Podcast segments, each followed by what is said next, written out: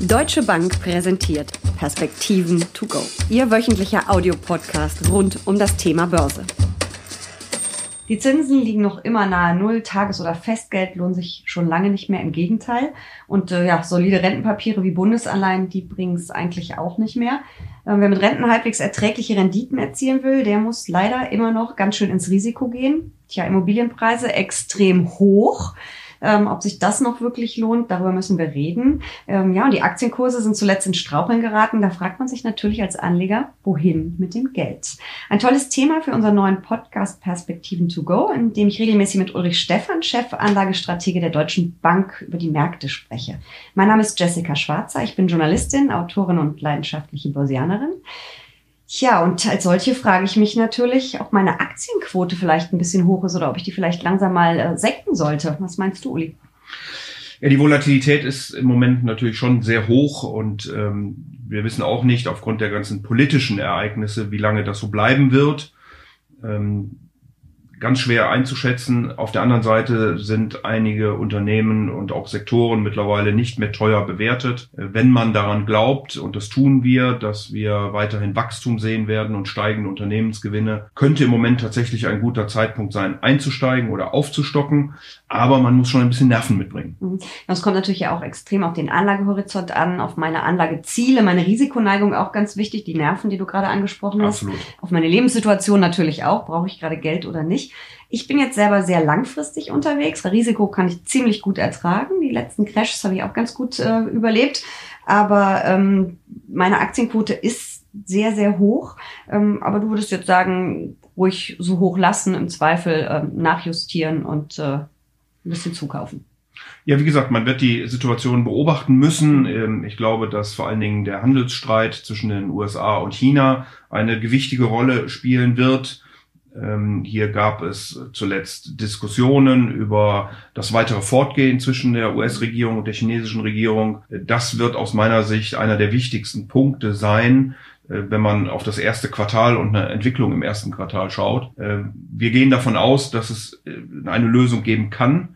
Ähm, die wird nicht einfach werden, aber dass es eine geben kann. Und vor dem Hintergrund ähm, würde ich dann tatsächlich eine etwas höhere Aktienquote im Moment fahren wollen. Wie gesagt, wenn man die Nerven dafür mhm. hat, wenn man den, das, die Risikopräferenzen hat und wenn man die Zeit mitbringt. Pauschal kann man das ja sowieso nicht beantworten, wie hoch so eine Quote sein sollte, weil es eben auf jeden selber ankommt. Muss jeder für sich entscheiden.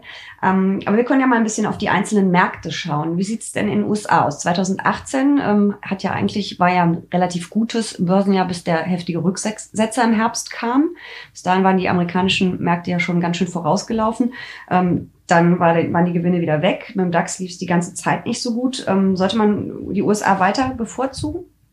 Also die USA ähm, haben tatsächlich davon profitiert, dass wir ein äh, deutliches äh, volkswirtschaftliches Wachstum gesehen haben, dass ähm, in diesen Boom hinein es nochmal Fiskalmaßnahmen gegeben hat, Steuerreform als Stichwort, die die Unternehmensgewinne äh, doch sehr stark äh, gefördert haben. Im Grunde war die Stimmung gut, aber sie war nie euphorisch und sie ist dann im Herbst äh, komplett gekippt äh, wo man dann gesagt hat, also ja, wir haben zwar Wachstum und es sieht alles gut aus, aber nach vorne wird es also ganz fürchterlich werden. Und ähm, Auslöser waren, äh, war, war die Zentralbank, die gesagt hat, dass sie den Zins deutlicher anheben möchte.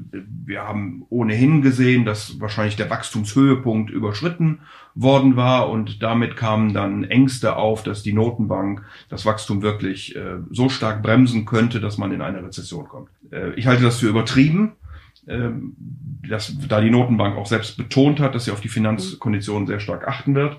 Äh, aber das preist der Markt im Moment ein. Und äh, wie gesagt, die Fundamentaldaten geben das nicht her. Äh, aber die Anleger sind vorsichtig, weil sie natürlich gebrannt sind, auch in der Vergangenheit mit der einen oder anderen ähm, Crash-Situation, die wir dort gesehen haben.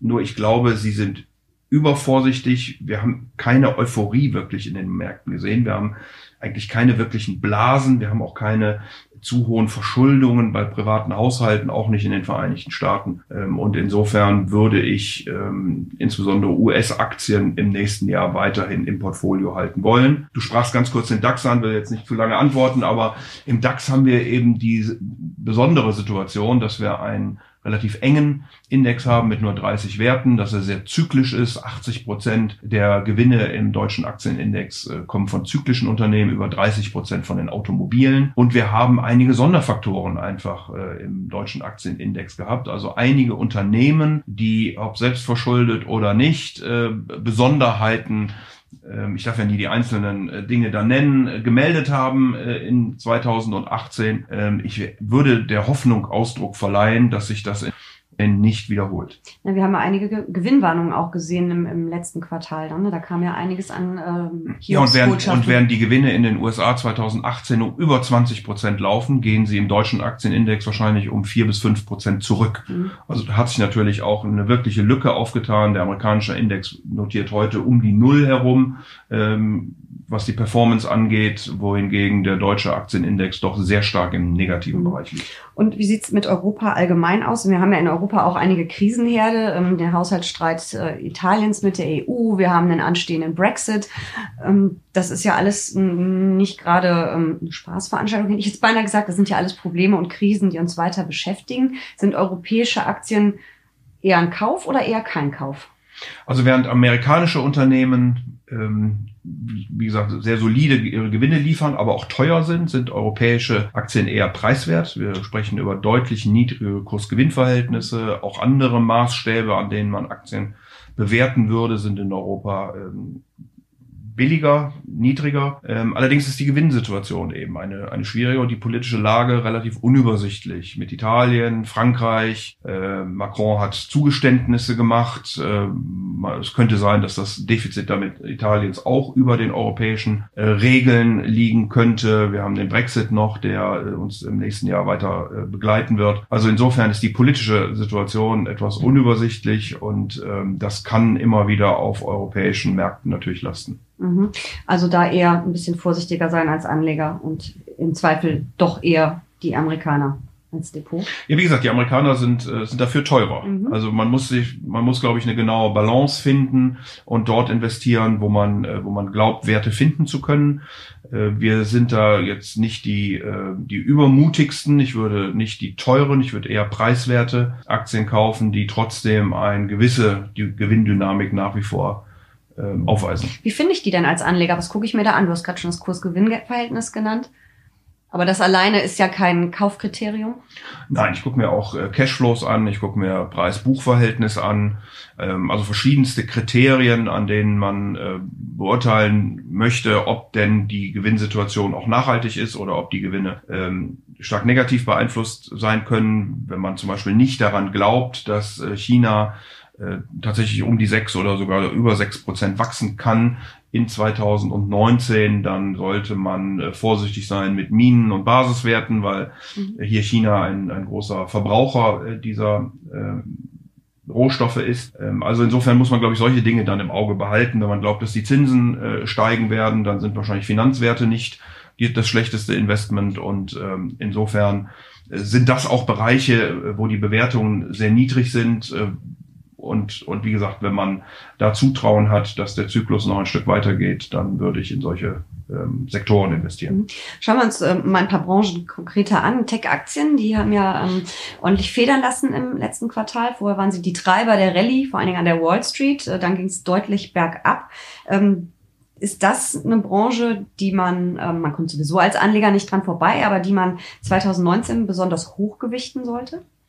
Ich würde im Grunde empfehlen, dass man Technologie nicht so als Technologie einfach anguckt, weil es, es sind so unterschiedliche Unternehmen in diesem Bereich zusammengefasst, äh, von äh, sozialen Medien bis hin zu äh, gigantischen Kaufhäusern, ähm, äh, Hardware, Software-Produzenten, Cloud Computing. Wir werden Entwicklung jetzt sehen Richtung 5G. Künstliche Intelligenz, all diese Dinge mehr. Insofern würde ich, glaube ich, differenzierter auf Technologie gucken ähm, und äh, ich glaube, dass, dass uns die Technik begleiten wird, dass sie sogar verstärkt in unser Leben einziehen wird. Ich würde die Hoffnung äußern, dass auch das Trendwachstum, also das Potenzialwachstum, was wir überhaupt wachsen können in der Welt durch die Technologie und durch den technischen Fortschritt in Zukunft äh, nach oben gehen kann aber wie gesagt, differenzierter betrachten von Investmentstandpunkt in 2019 wäre ich eher bei Software und äh, bei Cloud Computing als bei Hardware. Mhm. Ähm, das sind jetzt so alles ja relativ neue Branchen, relativ innovative Branchen. Ähm, du hast es schon gerade gesagt, der DAX ähm, mit seinen ähm, exportorientierten Werten und ja auch sehr viel alte Industrien, wo man manchmal auch ein bisschen das Gefühl hat, sie haben vielleicht die äh, neuen Trends, die neuen Innovationen ein wenig verschlafen. Die scheinen ja eher aus dem Ausland zu kommen.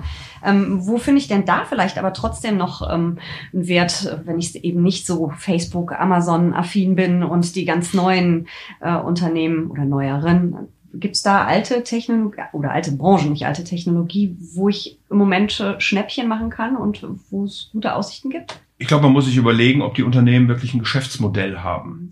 Ähm, ob, ob Autos in Zukunft ähm, nicht mehr von Autofirmen gebaut werden, sondern von Technologiefirmen. Ähm, ich persönlich glaube das nicht. Ich glaube, dass es intelligente Kooperationen geben wird. Ähm, ich sehe auch, dass die deutsche Automobilindustrie vielleicht spät, aber doch jetzt äh, mit sehr viel Energie auf diesen Zug aufspringt, dass die Investitionen sehr nennenswert sind, dass eben auch erste Kooperationen mit Technologieunternehmen geschlossen werden.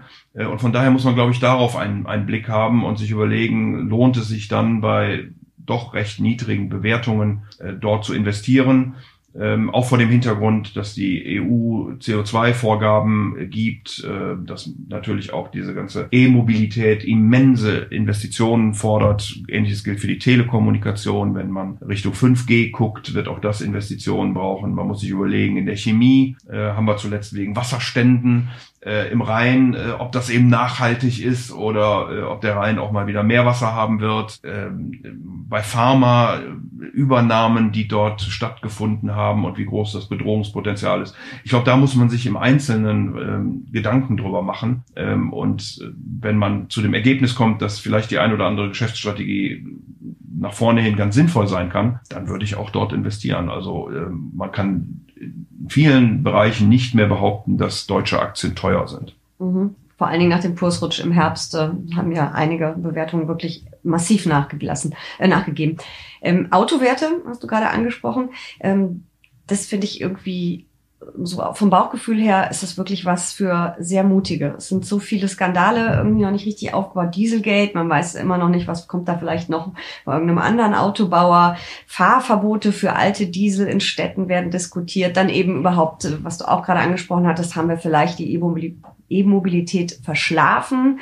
Vielleicht ist es aber auch gar nicht so schlecht, erst später auf den Zug aufzuspringen. Aber das ist doch schon eine Branche, da muss ich mutig sein als Anleger und auf, ein bisschen auf einen Turnaround fast setzen, oder? Ja, weil die Investitionen immens hoch sind und weil man nicht genau weiß, welche Technik sich denn in Zukunft durchsetzen wird.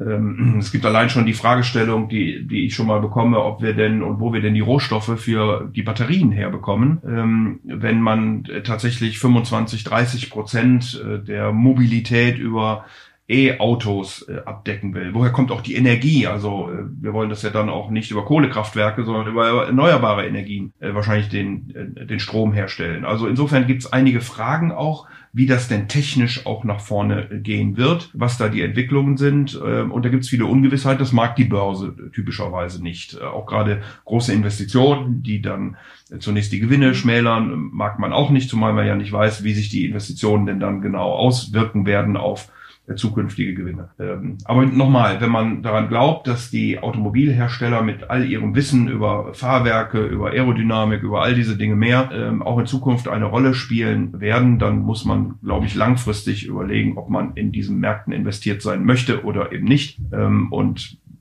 ich glaube, dass, also ich persönlich glaube, dass die deutschen Premium-Automobilhersteller auch in Zukunft eine Rolle spielen werden. Mhm. Ähm, eine andere spannende Branche sind die Finanzwerte. Ähm, wir rechnen ja irgendwann in näherer Zukunft mal wieder mit steigenden Zinsen. Davon würden die Häuser in der Regel profitieren. Ähm, kann man da jetzt schon einsteigen oder ist es vielleicht noch ein bisschen zu früh?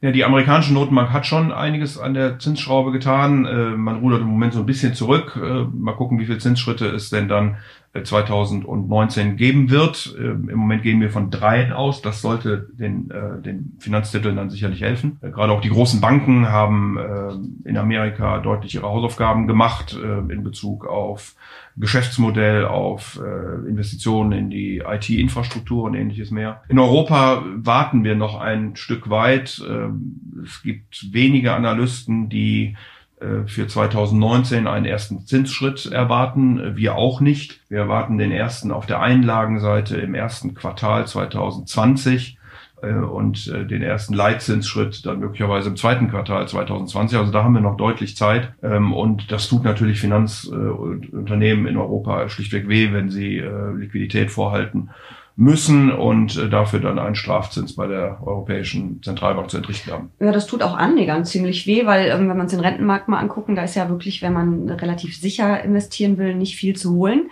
Ähm, aber ich Erstaunlicherweise ist, ist äh, gerade Bundesanleihen einige der wenigen Anlageklassen, die in diesem Jahr positiv sind. Was aber an diesem Risk-Off, also an der an, an wirklich dem Meiden von Risiko im äh, Herbst 2018 gelegen hat, wo viele Anlageklassen, eigentlich alle Anlageklassen verfallen sind, wo auch die äh, Risikoaufschläge bei Unternehmensanleihen auseinandergegangen sind, äh, Rohstoffe nicht gut performt haben, Öl beispielsweise um 30 Prozent zurückgegangen ist. Äh, da haben dann sind die Anleger dann in Sicherheit gegangen und Sicherheit waren offensichtlich vor allen Dingen Bundesanleihen, aber auch US Treasuries. Die waren zuerst etwas gestiegen, sind jetzt wieder mhm. zurückgefallen, aber gerade Bundesanleihen performen also äh, für das Jahr sehr gut. Von daher, wenn man ein Portfolio anguckt, muss man, glaube ich, immer überlegen, wo bin ich mutig und wo habe ich auch etwas im Portfolio, was ich eigentlich nicht so gerne habe, äh, was mich aber, äh, was mir aber hilft in dem Moment, wo, ich, wo meine Marktmeinung nicht recht hat. Ähm, und ähm, da können dann eben Bundesanleihen ein Stück weit dazugehören.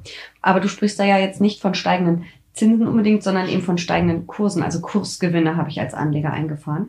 Bei Bundesanleihen, mhm. richtig. Die Zinsen sind gefallen und damit gab es Kursgewinne äh, für Bundesanleihen und damit gab es dann also insgesamt einen positiven Return. Mhm. Man hat also minimale Zinsen beispielsweise bei Zehnjährigen gekriegt plus noch einen gewissen äh, Kursgewinn. Ähm, wenn man in kürzere Laufzeiten geht, ist man beim Bund ja ohnehin negativ, äh, was die Renditen angeht. Da muss man dann schon wirklich auf Kursgewinne hoffen. Äh, wir erwarten einen moderaten Anstieg äh, der Inflation und damit auch der Zinsen in 2019. Äh, damit sollten eigentlich vor allen Dingen alle, die negativ rentieren, wirklich keine gute Investition sein. Aber nochmal, im Portfolio-Kontext kann man das dann schon mal anders bewerten. Ja klar, man braucht ja auch irgendwie ein bisschen Sicherheit im Portfolio. Man kann ja nicht nur auf Aktien setzen, dann würde einen ja so ein Crash auch ein bisschen sehr heftig, falls er denn mal irgendwann wieder kommt, treffen. Also ein bisschen Sicherheit und ein bisschen Ruhe im Depot schadet ja nichts. Aber Zinsen immer noch mau. Ich kann mich ja noch an Zeiten erinnern, als fünfjährige Bundesanleihen mit acht Prozent verzinst waren. Das muss so Mitte der 90er gewesen sein. Ähm, da habe ich noch viel ähm, auf Anleihen und so gesetzt. Ähm, die Zeiten werden wir so schnell nicht wieder sehen, wenn überhaupt jemals, oder? Ich befürchte ja. Also das große Mysterium ist ja, ähm, die Ökonomen würden sagen, Phillips-Kurve. Also die Arbeitsmärkte laufen relativ gut, in Amerika äh, hervorragend, in Europa auch deutlich besser in den letzten Monaten. Äh, trotzdem steigen die Löhne nicht in, der Weise, dass wir also Zweitrundeneffekte und Inflation sehen. Ähm, und das mag mit Demografie, das mag auch mit äh, dem technischen Fortschritt zusammenhängen. Wir sehen, dass die Wachstumszahlen insgesamt jedes Jahrzehnt heruntertickern und das führt eben dazu, dass wir einfach nicht mehr so hohe Zinsen erwarten dürfen. Ähm, der Trend ist nicht gebrochen. Und insofern befürchte ich, dass zumindest auf absehbare Zeit Zinsen in der Größenordnung, äh, wie du sie gerade angesprochen hast, von acht Prozent oder ähnliches äh, ausgeschlossen sind. Die gibt es dann wahrscheinlich nur auf irgendwelche wilden Zockeranleihen von äh, Halbpleite-Kandidaten. Ja, oder die Fiskalpolitik müsste äh, groß äh, zurückkommen, aber das geht auch nicht, weil die Staaten relativ stark verschuldet sind. Also ich kann das im Moment nicht erkennen dass wir hier so einen starken Zinsanstieg tatsächlich sehen werden. Aber es wäre ja schön, wenn wir wenigstens einen kleinen mal hätten, weil es rentieren ja immer noch ähm, Papiere für mehr als sechs Billionen Euro unter Null, also negativ. Das ist ja wirklich ähm, übel, gerade für konservative Anleger. Ja, das sind die äh, vorhin von mir schon angesprochenen Bundesanleihen.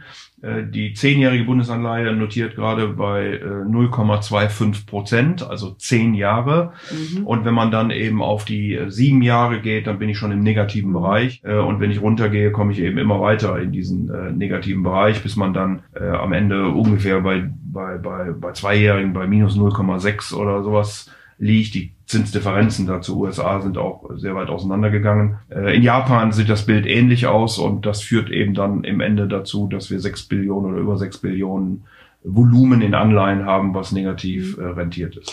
Aber es ist ja nicht so, dass es gar keine Zinsen mehr gibt. Zum Beispiel in den USA, du hast es gerade auch schon angesprochen, da sind wir ja schon wieder bei gut drei Prozent. Ähm, in Schwellenländern gibt es sogar teilweise noch mehr. Und wenn ich ein bisschen stärker ins Risiko gehe, gibt es ja sowieso immer den Risikoaufschlag. Aber dann habe ich natürlich das Währungsrisiko. Wie gehe ich damit als Anleger um? Das, ähm, also dadurch, dass die kurzfristigen Zinsen so weit auseinandergelaufen sind zwischen Europa und den Vereinigten Staaten, sind auch die Absicherungskosten für Währungen äh, sehr hoch geworden. Ähm, sie liegen mittlerweile bei über drei Prozent. Das bedeutet, wenn ich in Amerika Anleihen kaufe und die Währung, den Dollar absichere, die Dollarschwankungen absichere, dann bin ich in etwa wieder auf dem europäischen Niveau und äh, habe also am Ende nichts gewonnen. Das heißt, wenn ich die höheren Renditen in Amerika einfahren möchte, wenn ich die mitnehmen möchte, dann muss ich wahrscheinlich auch das Dollarrisiko nehmen. Aber ein Risiko kann ja auch immer eine Chance sein. Das kann ja auch für mich laufen. Natürlich. Und äh, beim Dollar ähm, schlagen sozusagen beim Anleger im Moment zwei Herzen in der Brust. Das eine ist das, was ich vorhin schon ansprach, dass die äh, Zinsdifferenzen deutlich für den Dollar sprechen. Wir haben einen Unterschied bei zweijährigen Zinsen von ungefähr dreieinhalb Prozent ähm, zwischen den USA und Europa. Also die Bundesanleihen mit minus 0,6 in etwa, die äh, zweijährigen amerikanischen Anleihen dann um die äh, 2,8, 2,9 Prozent. Ähm, das spricht eindeutig für den Dollar. Auf der anderen Seite haben wir aber eine äh, wachsende Verschuldung in den Vereinigten Staaten. Das Konjunkturprogramm von Donald Trump, äh, einschließlich der Steuerreform, wird dazu führen, dass die Vereinigten Staaten voraussichtlich in 2019 eine Billionen ähm, Defizit machen. Also nicht der Haushalt ist eine Billion groß, sondern das Defizit ist einfach eine Billion groß, eine unvorstellbare Zahl. Ähm, das äh, Congressional Budget Office, also eine sehr seriöse Institution im amerikanischen Kongress, äh, macht immer äh, rollierende Forecast, also Prognosen für die US-Verschuldung und spricht das ähm, Schulden äh, held by the public, wie es so schön heißt, also US Treasuries, von heute ungefähr 77 Prozent Schulden aufs Bruttoinlandsprodukt bis 2028 auf ähm, 100 Prozent steigen werden und im Folgenden dann weiter Richtung 150 Prozent, wenn nicht die USA tatsächlich äh, eingreift. Ähm, jetzt kann man sagen, es ist alles kein Problem. Ähm, das mag auch so sein, aber an irgendeinem Punkt wird wahrscheinlich Amerika sich mit diesem Thema beschäftigen müssen. Das kann man pragmatisch machen. In dem Moment, wo es denn dann tatsächlich ein, ein Thema wird, äh, im Moment scheint die US-Politik nicht sehr stark äh, in diese Richtung zu gucken. So und zwischen diesen beiden Antipoden äh, bewegt sich im Moment der Dollar. Äh, je nachdem, wo mhm. die Anleger gerade hingucken, bin ich eben bei der Zinsdifferenz oder ich bin bei den Schuldenständen. Man glaubt es ja kaum, aber die gehen in Europa eben tendenziell doch zurück, ähm, was überwiegend auch an der Bundesrepublik Deutschland liegt. Ähm, aber sie gehen halt zurück und in Amerika steigen sie sehr stark. Und äh, das bewegt den Dollar äh, in den letzten Wochen und Monaten ungefähr um die 1,15 herum plus minus äh, 3, 4 Cent. Ja, mit dem Dollar habe ich es ja auch in der Regel zu tun, wenn ich auf Schwellenländer Anleihen setze. Die notieren ja häufig auch ähm, in Dollar oder eben auch in Hardwährung. Aber da habe ich das gleiche Problem im Prinzip mit der Währung als Anleger, als europäischer Anleger. Absolut. Bei Schwellenländern kann ich in äh, Landeswährungen investieren äh, oder eben in US-Dollar. Ähm, es gibt auch ein ganz paar wenige Euro-Anleihen oder ähnliches, aber überwiegend ist eben mit Landeswährung oder ähm, US-Dollar. Wenn ich US-Dollar bin, habe ich das gleiche Phänomen, was ich gerade auch für die USA beschrieben habe. In Landeswährungen ähm, können eben immer wieder besondere Dinge dann auftreten, wie wir es ja auch in 2018 gesehen haben, beispielsweise mit der Türkei. Ähm, wenn dort die Inflation sehr deutlich steigt, äh, die Notenbank aber zögert, die Zinsen anzuheben, ähm, die Glaubwürdigkeit ein Stück weit erschüttert ist, dann kann die Währung eben sehr deutlich verfallen. Ähnliches haben wir in Argentinien gesehen, in Indien gesehen, in äh, Südafrika gesehen. Äh, das mag alles erklärbar sein in den einzelnen Ländern. Also was man auch sehen muss, ist, dass dass äh, im Durchschnitt all diese Emerging Markets äh, Anleihen in äh, 2018 äh, um die minus sieben, minus acht Prozent performt haben. Wenn man die Problemländer rausnimmt, äh, dann bin ich nur noch bei minus eins bis minus zwei Prozent. Äh, und die Problemländer sind eben Türkei, Südafrika, Argentinien und so weiter und so fort. Also man muss schon sehr differenziert dann und man muss sich, glaube ich, auch mit den, mit den einzelnen Ländern dann beschäftigen und nicht einfach über Emerging Markets zu sprechen. Ich glaube, das ist dann auch wirklich ein Thema äh, für Profis, ne? weil man ja auch die, die Laufzeiten managen muss, weil man sich die Währungen angucken muss, äh, dann eben, was ist ein Problemland, was ist keins, wie mischt man es richtig. Ich glaube, da als Privatanleger loszurennen und ein paar Anleihen sich auszusuchen, ist schwierig, zumal man ja auch ganz häufig dann äh, sieht, dass die Stücklungen bei 100.000 liegen, also dass die schon so aufgelegt sind, dass sie ja quasi gar nicht für uns Privatanleger sind, ähm, nicht Stücklungen haben wie vielleicht eine Daimler oder was auch immer Anleihe, die mit Tausender Stücklung aufgelegt ist. Ne? Man kommt da als Privatanleger in der Regel auch gar nicht ran. Also es ist eher ein Thema für Fonds, im Zweifel sogar für ETFs ähm, und man sollte es den Profis überlassen. Wahrscheinlich ist das so. Also das Management von Anleihen ist, äh, ich bin jetzt mal vorsichtig und sage, äh, schwieriger als das von Aktien fast, äh, weil es so viele Komponenten gibt. Es gibt die Bonität, äh, des Emittenten, es gibt die Laufzeit, äh, es gibt dann die Zinskurven, die sich verschieben, die Währungen spielen meistens eine Rolle. Also äh, hier muss man auf sehr viele Dinge achten. Äh, und wie du richtig sagst, die Stückelung ist oft eben in einer Größenordnung, dass es sich ohnehin nur für institutionelle Anleger anbietet. Mhm. Ähm, eine andere Anlageklasse, die ja in Deutschland wahnsinnig beliebt ist und äh, in den letzten Jahren auch dicke Renditen äh, gebracht hat, aber vielleicht jetzt nicht mehr, sind Immobilien. Ähm, wie ist da dein Ausblick für 2019? Lohnt sich das weiter zu kaufen?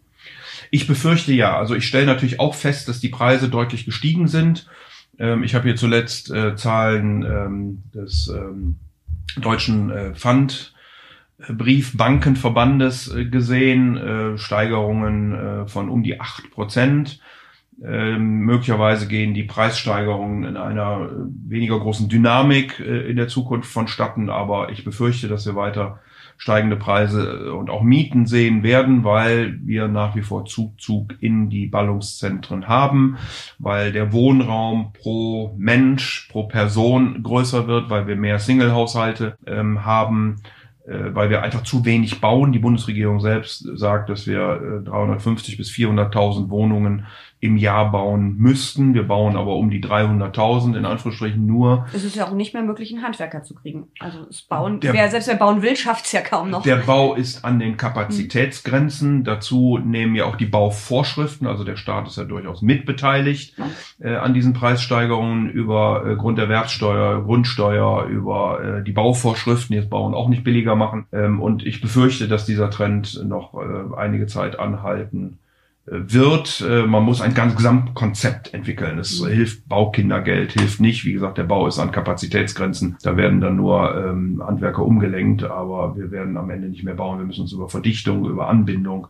ähm, von äh, ländlichem Raum und ähnlichen Dingen unterhalten müssen. Ich finde ja als Privatanleger Immobilien als Geldanlage immer ein bisschen schwierig, weil man hat ja schon ziemliches Klumpenrisiko, wenn man nicht gerade mehrfacher Millionär ist, weil man ja schon ein paar hunderttausend auf dem Tisch liegt für eine ähm, Immobilie. Ähm, man hat ja schon ein Klumpenrisiko. Also bei dem, wenn ich an so die eher eine Regel der Kapitalanlage zu diversifizieren, das Risiko zu streuen denke, dann ist eine Immobilie schon eher kontraproduktiv, oder? Aber es gibt ja auch verschiedene Möglichkeiten, Immobilien zu erwerben. Also ich muss ja nicht direkt die, äh, das Mehrfamilienhaus äh, kaufen. Ich glaube, die eigengenutzte Immobilie äh, würde ich immer unter dem Stichwort Liebhaberei ähm, abtun. Äh, das ist sozusagen das, wo drin ich wohne und ich glaube nicht, dass man das wirklich mit, mit kühler Feder berechnen kann. Das kann man, macht man, glaube ich, auch nicht unter Rendite-Gesichtspunkten, äh, will man sich wohlfühlen. Das glaube ich nicht. Also insofern, wenn man unter Rendite-Gesichtspunkten, dann kann man eben ein äh, Mehrfamilienhaus kaufen und, und vermieten äh, mit allen Themen, die damit zusammenhängen. Man kann es über geschlossene Fonds tun. Dann hat man immer noch eine gewisse Laufzeitbindung natürlich und wird sehen müssen, wie das Objekt denn dann am Ende auch verkauft werden kann. Oder man kann es über offene Immobilienfonds tun, dann ist man deutlich flexibler. Auch hier hat der Gesetzgeber ja äh, aus meiner Sicht zu Recht die Liquidität ein Stück weit eingeschränkt in der Finanzkrise. Von daher muss man das immer beachten, äh, natürlich. Aber ähm, das halte ich nach wie vor für eine sehr sinnvolle Beimischung im Portfolio. Äh, ein paar offene Immobilienfonds, äh, die Rendite in den letzten Jahren, und die kann man natürlich nicht einfach nach vorne prognostizieren, aber hat doch gezeigt, dass hier eine ähm, sehr solide, ähm, eine sehr solide Rendite erwirtschaftet werden konnte. Und so kann ich auch dann das Klumpenrisiko leicht ähm, vermeiden, indem ich eben nicht die Riesenbeträge gleich äh, investieren muss, Richtig. sondern bei Fonds eben kleiner. Absolut. Ein Thema, eine Anlageklasse darf nicht fehlen bei den Deutschen. Wir beide sind keine so großen Fans. Gold. Wie sieht's da aus 2018? Also Gold ist ähm, im Grunde keine Anlageklasse, weil man gar nicht analytisch einen Wert ableiten kann, weil es eben keinen Zahlungsstrom hat, weder Dividenden noch Zinsen. Und insofern ist Gold immer das Wert, was man bereit ist dafür zu zahlen. So, insofern hat es in der Vergangenheit eine relativ stabile ähm, Wertentwicklung genommen ähm, etwas pauschal könnte man sagen, im Römischen Reich konnte man eine Tunika kaufen für eine Münze Gold und äh, im Mittelalter irgendwie eine Rüstung und heute ein Anzug äh, oder ein Abendkleid. Ähm, also insofern ist die Wertentwicklung relativ äh, stabil, aber ähm, ähm, die Frage nach vorne wäre mit der Dollarentwicklung, mit auch den steigenden Zinsen, ob es wirklich Sinn macht, in äh, Gold zu investieren. Ähm, ich will es niemandem ausreden. Es kommt immer auf das Chance-Risikoprofil an. Wenn man konservativer ist, dann würde man etwas mehr in Gold investieren. Wenn man äh, etwas ähm, naja, risikoaffiner ist, dann wahrscheinlich äh, etwas weniger. Und ich glaube, insgesamt gibt es bessere Möglichkeiten, Risiko zu streuen und auch äh, Rendite zu erwirtschaften in 2019 als mit Gold. Okay, also ich hänge mir das dann weiter lieber an die äh, Ohren oder pack's mir an den Finger als ähm, in den Tresor. Ähm, wir beide sind auf jeden Fall Aktienfans. Das hat man, glaube ich, gemerkt. Ähm, apropos Aktien, DAX 30.000. Werden wir den irgendwo sehen? Irgendwann? Ich nehme schon an, dass wir das irgendwann sehen werden. Also ähm, es ging ja vor einiger Zeit durch die Presse, dass äh, Warren Buffett den S&P 500 mit einer Million Punkte prognostiziert hat. Äh, und was hat Warren Buffett gemacht? Er hat äh, schlichtweg äh, die letzten Jahre, Jahrzehnte, um nicht zu sagen das letzte Jahrhundert des S&P 500 ähm, sich angeguckt und hat es nach vorne hin dann verlängert beziehungsweise ähm, hochgerechnet.